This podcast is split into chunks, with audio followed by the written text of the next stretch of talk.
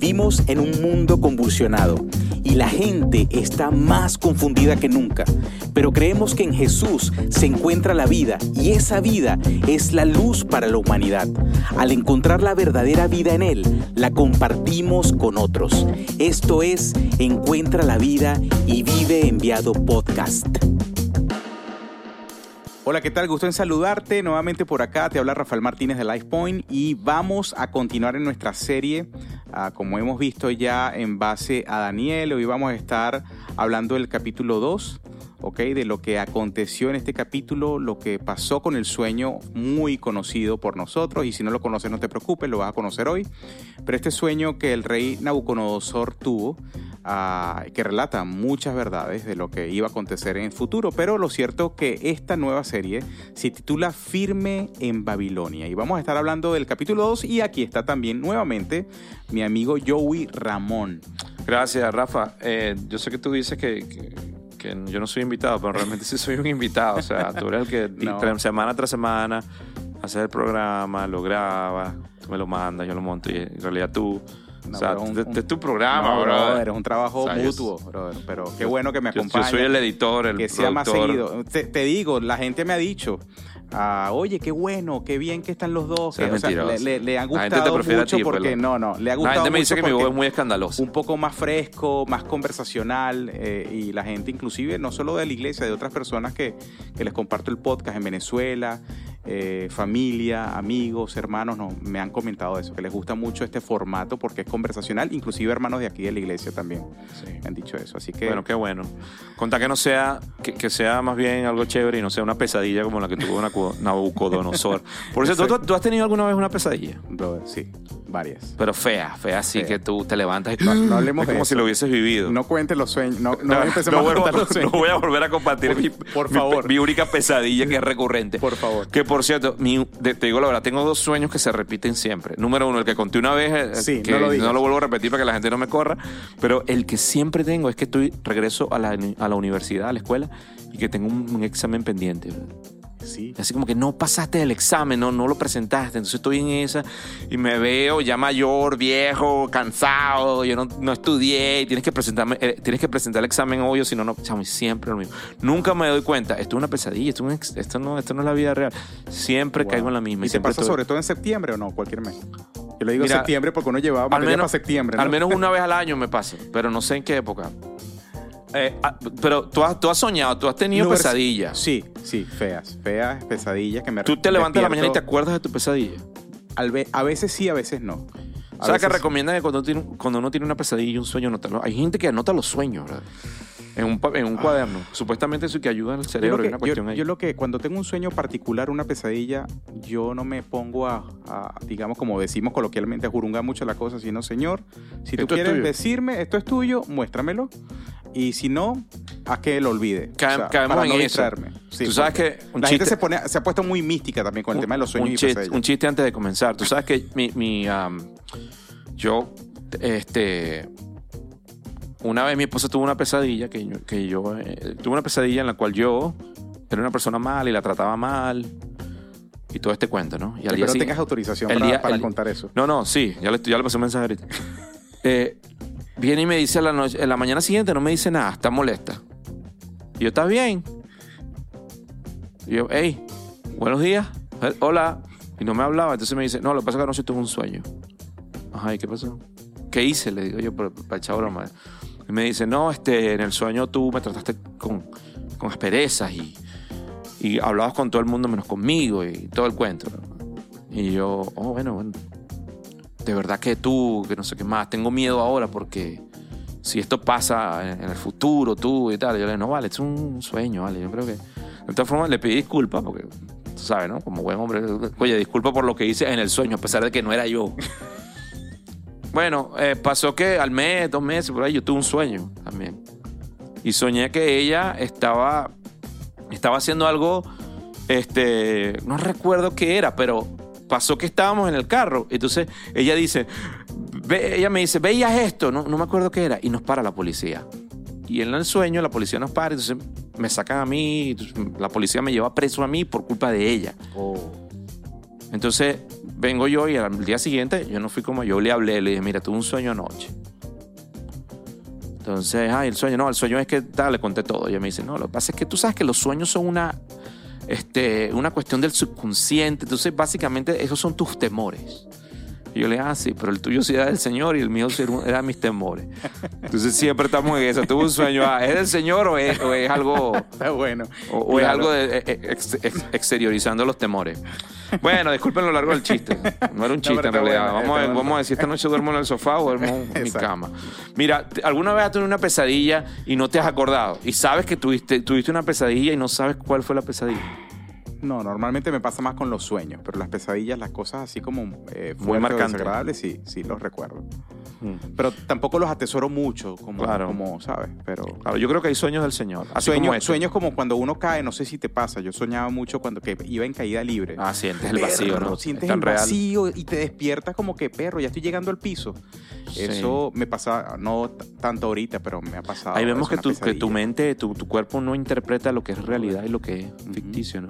Pero, eh, Tú has, ido a, a Uni- a Universal, allá Ajá, en lo- ya, que tú te metes en los simuladores y eso parece real. Sí, sí, sí. sí. Y es que tu, tu, tu cerebro no, no sabe cuando es real, cuando, cuando estás, viviendo algo tan real, tú piensas que es... Sí. O cuando te sueñas que te dan un disparo, no sé si has soñado Sí. con eso también. Sí. Tú sientes como algo que entra en tu cuerpo, es una cosa impresionante. Sí. Nabucodonosor tuvo un sueño así, Sí, ¿ok? Tuvo un sueño, tuvo una pesadilla, eso no es un sueño, eso es una pesadilla. Correcto. Y el hombrecito decide hacer un reto. Decide llamar a todos los magos, adivinos, este, los que leen las cartas, los que echan el tarot, los que, los que leen los caracoles. no sé si tiene ese tiempo. le, sí. le- le llama a toda esta gente y, y le dice, yo, no- yo anoche tuve una pesadilla y necesito que ustedes me digan cuál fue esa pesadilla. Eso me pareció tan sabio de, de, de, de Nabucodonosor. A mí me parece, me que los quería depurar, matar a todos. Claro, pero es que, pero es que es muy fácil, brother. O sea, Interpretar un normalmente, sueño. claro. Cuéntame, eh, rey, oh rey, cuénteme su sueño y nosotros. Claro, y era Eso- muy de costumbre en Babilonia que se... se- Claro, ese era el Así procedimiento. como el era un librito donde ellos tenían de sueños, si tú soñabas con dientes, códigos te jugabas el 54.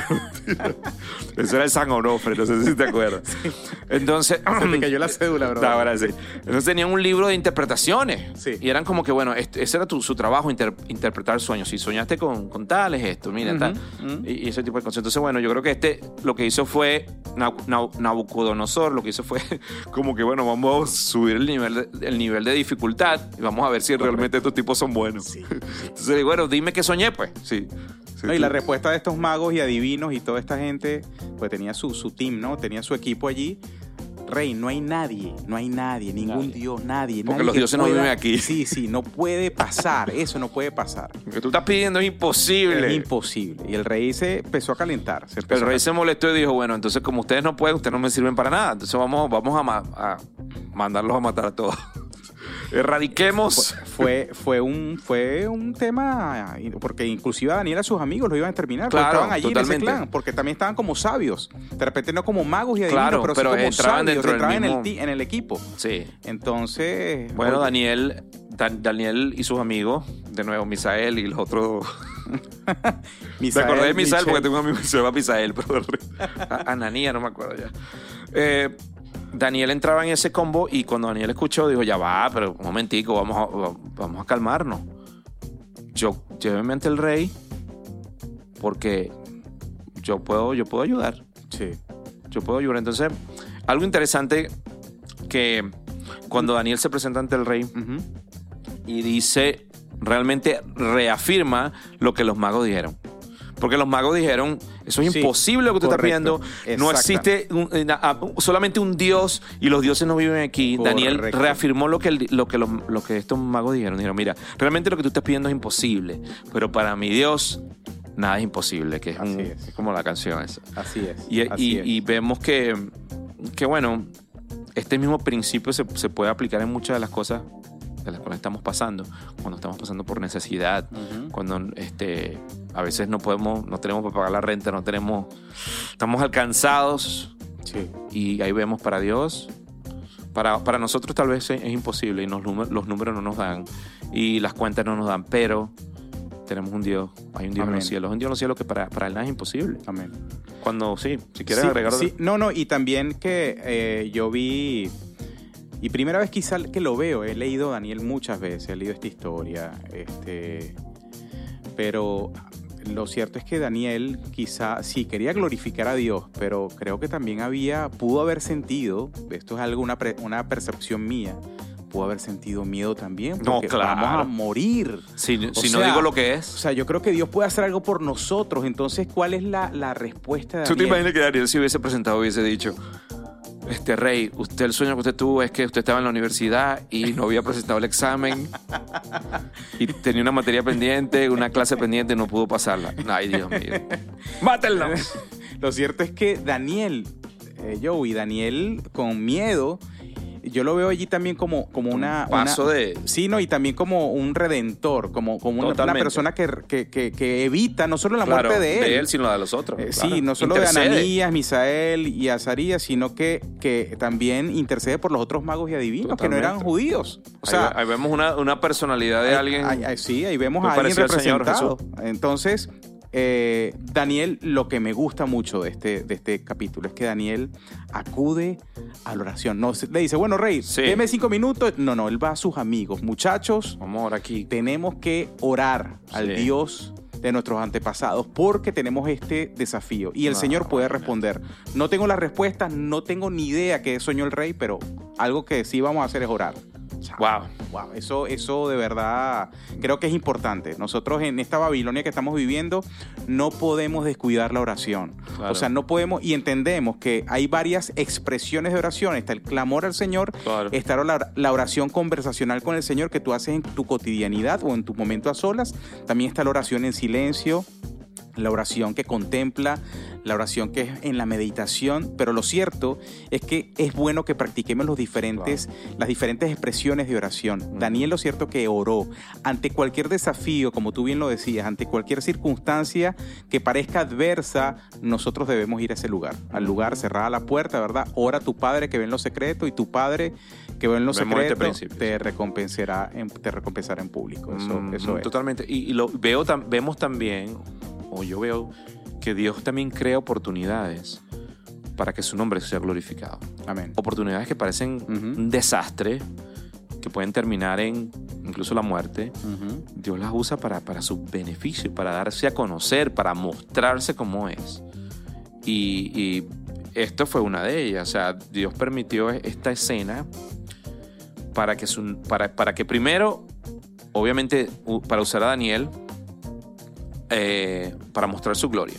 Sí. Pasa con nosotros. Tú estás en tu trabajo, en tu escuela, en tu día a día, y a veces pasan si- situaciones incómodas. Sí. Y si tienes este, no sé, esta perspecti- perspectiva de, de ver todo como veía Daniel, puedes ver que, que el Señor puede, puede estar usando eso, ese momento que estás viviendo para glorificar su nombre, así como, como Daniel. Está atento a las cosas que pasan en tu día a día. Así es lo que es. es mi, mi Sí. punto. Está atento Sí.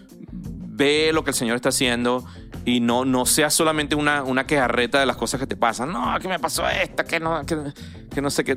Ve, velo como una oportunidad donde puedes glorificar al Señor, velo como una oportunidad donde puedes mostrar la luz del Señor, donde puedes, incluso, bueno, como hizo Daniel, Daniel salvar a los demás. Amén. Sí. Sal- salvar, salvar el, pelle- el pellejo de los demás. No, y estar consciente, porque a veces no estamos conscientes y a veces acudimos rápido a llamar a alguien, llamamos, tocamos la otra puerta y no vamos a la oración. O sea, yo creo que tenemos que estar conscientes. Sabemos que el Espíritu Santo está en nosotros, sabemos que tenemos la palabra, la palabra de Dios, sabemos que Dios eh, nos ampara, que Dios nos protege, que Dios nos protege, que Dios nos provee, pero muchas veces no estamos conscientes de que podemos ir a Dios en toda circunstancia. Dice Filipenses, obviamente lo recordaba ahorita, que, que no estén ni afanosos, ni, afanados, ni preocupados, sino sean conocidas vuestras peticiones delante de Dios con oración, rogativas y acciones de gracia.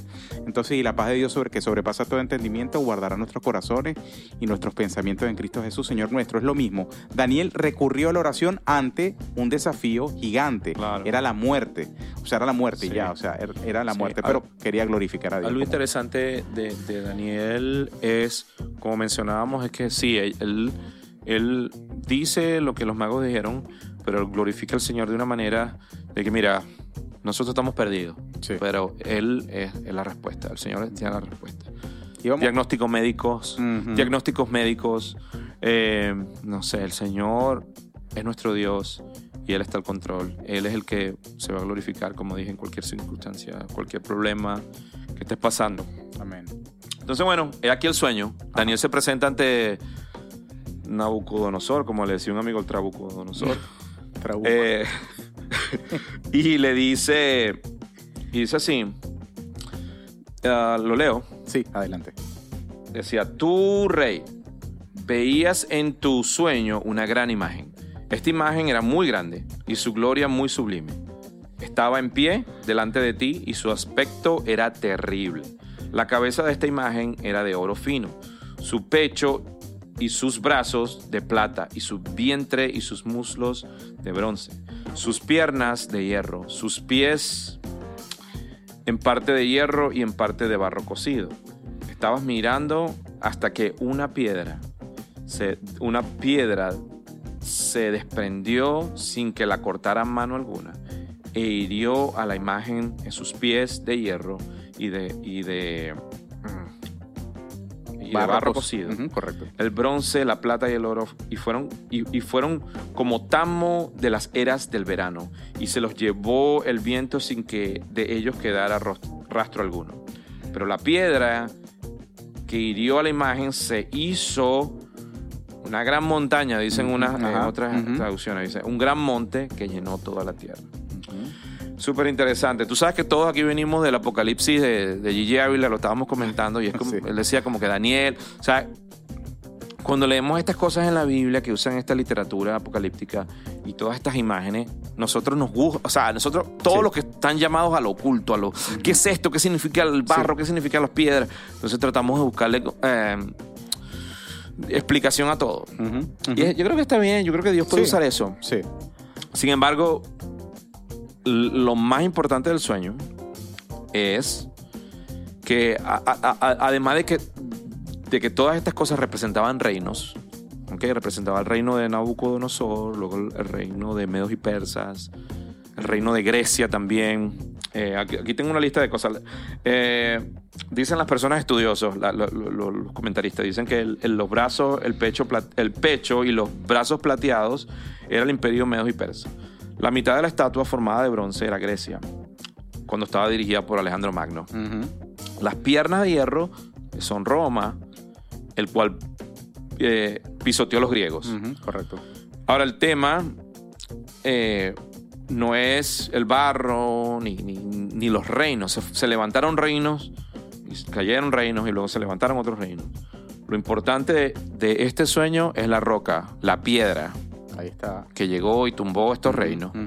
Y no solo esto, sino que la piedra se convirtió, se convirtió en una montaña que cubrió la tierra.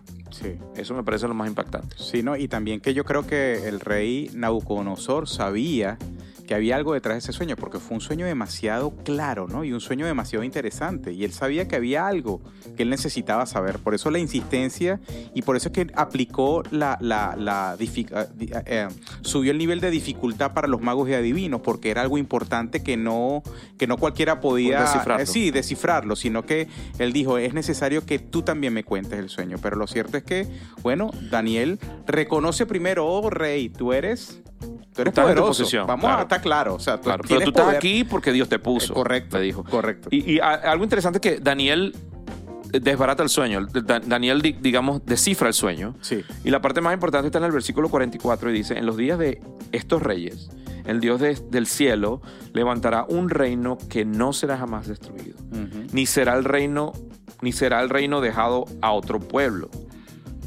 Desmenuzará y consumirá a todos estos reinos por él, pero, ah, perdón, a todos estos reinos, pero él permanecerá para siempre. Y el sueño es verdadero y, su- y fiel su interpretación. Está, está hablando de que todos estos reinos se van a levantar, pero va a venir un reino que jamás será destruido. Una piedra Una piedra. que destrozó este reino, estos reinos. Y, pero su reino nunca va a ser reemplazado por otro. Sí. No, y el detalle, cuando Daniel empieza a interpretar este sueño, le dice cada, cada material, cada cosa que representa, Sí. como tú bien lo decías, ah, y también la mezcla del barro con el hierro de las de- de los pies y fue allí donde dio la piedra justamente eh, y, y causó todo este, todo este, digamos, desastre, se, se derrumbó todo esto, pero lo interesante es que esta piedra eh, cubrió y hizo, como tú dices, un monte, Monte, una una montaña. montaña. Esto me- me- obviamente la piedra, la piedra es Jesús, la roca de Sí. nuestra salvación es Jesús. Y dice que se estableció ese reino y no hubo otro reino. Claro. O sea que Normalmente venía un reino que So- se correcto, sobre el el otro otro, reino. sobre el otro, pero Exacto. sobre este reino no había otro reino encima, o sea, Wow. el reino de los cielos.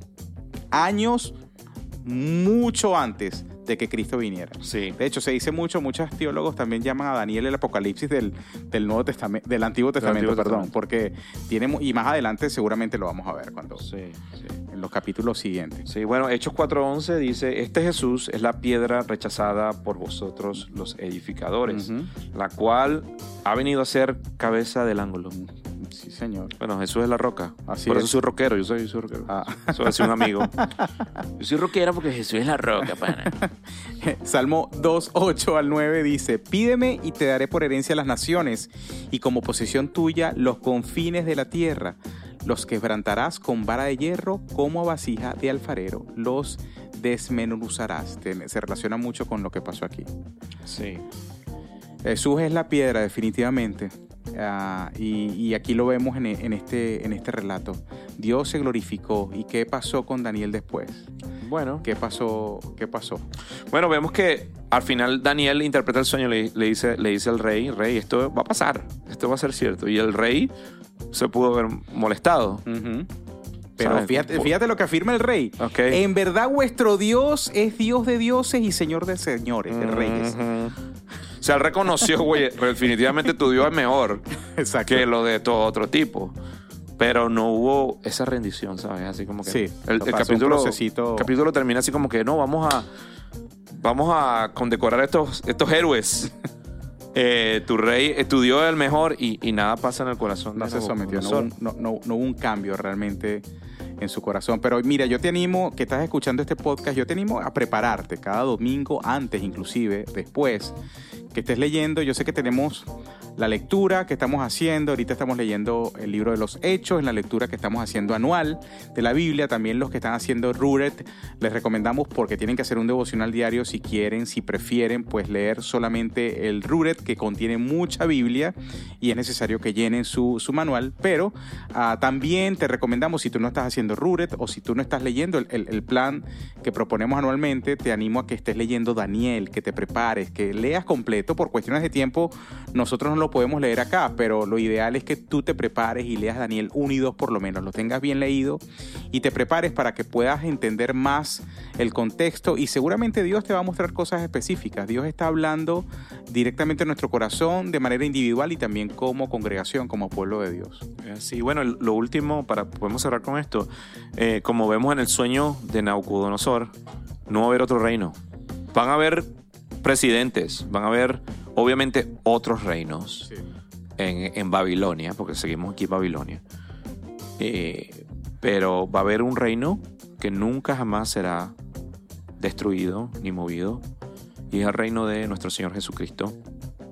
Yo quiero invitarte si tú todavía no has eh, creído en, en Jesús, te invito a que realmente te unas a, a su reinado. Te invito a que realmente lo reconozcas como único dueño, como único príncipe, presidente, dueño, rey de tu vida.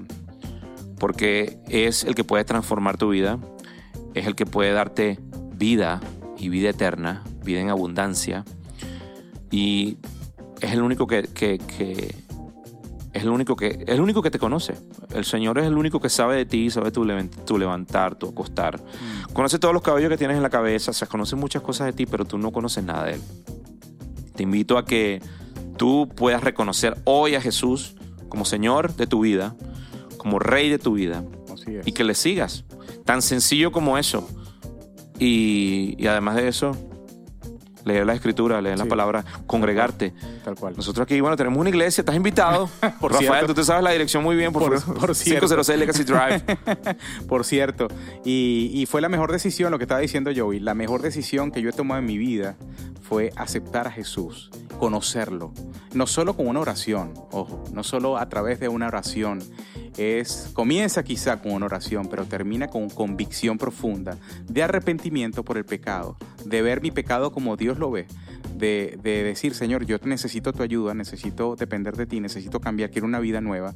Y Dios, por medio de su, de su resurrección, perdón, nos da vida nueva. Entonces, ah, te quiero recordar la dirección, como bien dijo Joey, estamos ubicados en la 506 Legacy Drive, Smyrna, Tennessee 37167. Recuerda que quizá ya pronto, en octubre, nuestro, servicio con interpretación en español serán a las 10 y 30 de la mañana. Hasta septiembre será a las 10 y 45, pero a partir de octubre cambiará el horario del segundo servicio con interpretación simultánea en español a las 10 y 30. Recuerda, sería una bendición conocerte. Si no has visitado la iglesia, ven, acércate, búscanos, busca hablar en español por allí, por los pasillos, que seguramente vamos a estar por allí pendientes, pero ah, te recomiendo a que igual sigas conectado, sigas escuchando este podcast, actives las notificaciones, recomiéndalo con otros, compártelo y así puede ya la palabra del Señor llegar a muchas más vidas.